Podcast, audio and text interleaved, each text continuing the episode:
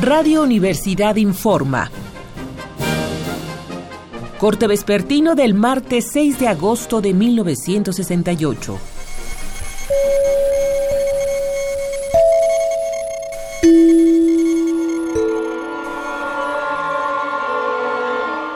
Esta tarde, en lo que compete al movimiento estudiantil, se han hecho algunas declaraciones.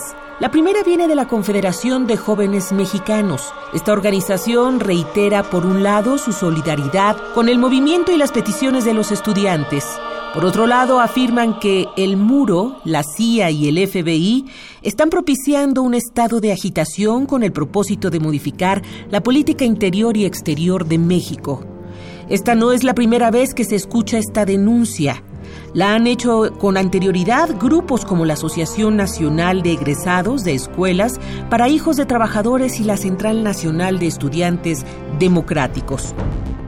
En segundo lugar, le informamos que estudiantes y profesores de la Facultad de Ciencias Políticas y Sociales de la UNAM lanzaron un comunicado con las siguientes propuestas. 1 Integración de los profesores de la facultad a la huelga y creación de un comité de lucha conjunto con los estudiantes. 2. Apertura de las aulas para el estudio de la situación. 3. Establecer un tribunal de la UNAM para juzgar a los responsables de la represión y sus derivaciones. 4.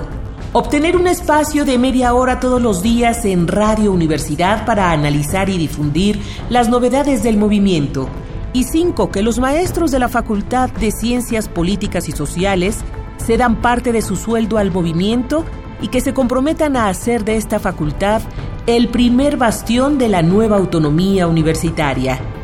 Seguiremos informando, siga pendiente de los reportes de Radio Universidad.